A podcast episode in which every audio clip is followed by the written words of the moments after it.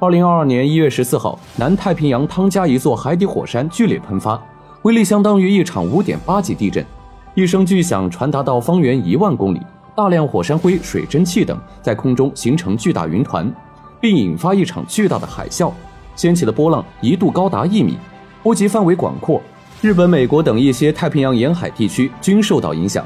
而这座火山还在持续喷发，地球上持续不断的火山活动也将逐渐恶化生态环境。第六个威胁：人工智能的发展。人类作为目前已知的唯一智慧生命，在五千年的时间内就迅速走上科学的道路，推动技术迅速革新，其中人工智能正蓬勃发展。这些崛起的机器人是否会成为人类的又一个威胁呢？曾经包括霍金在内的世界顶尖人工智能专家。都表示人工智能将对人类产生威胁。随着人工智能的深入应用，这个社会也将逐渐改变。由于其在一些工作上的优势，他们已经在一方面取代人类。可怕的是啊，一旦人工智能机器人逐渐拥有自我意识，不再是简单的机器，他们是否还会心甘情愿为人类服务，还是会掀起一场人机大战，大肆破坏地球的环境？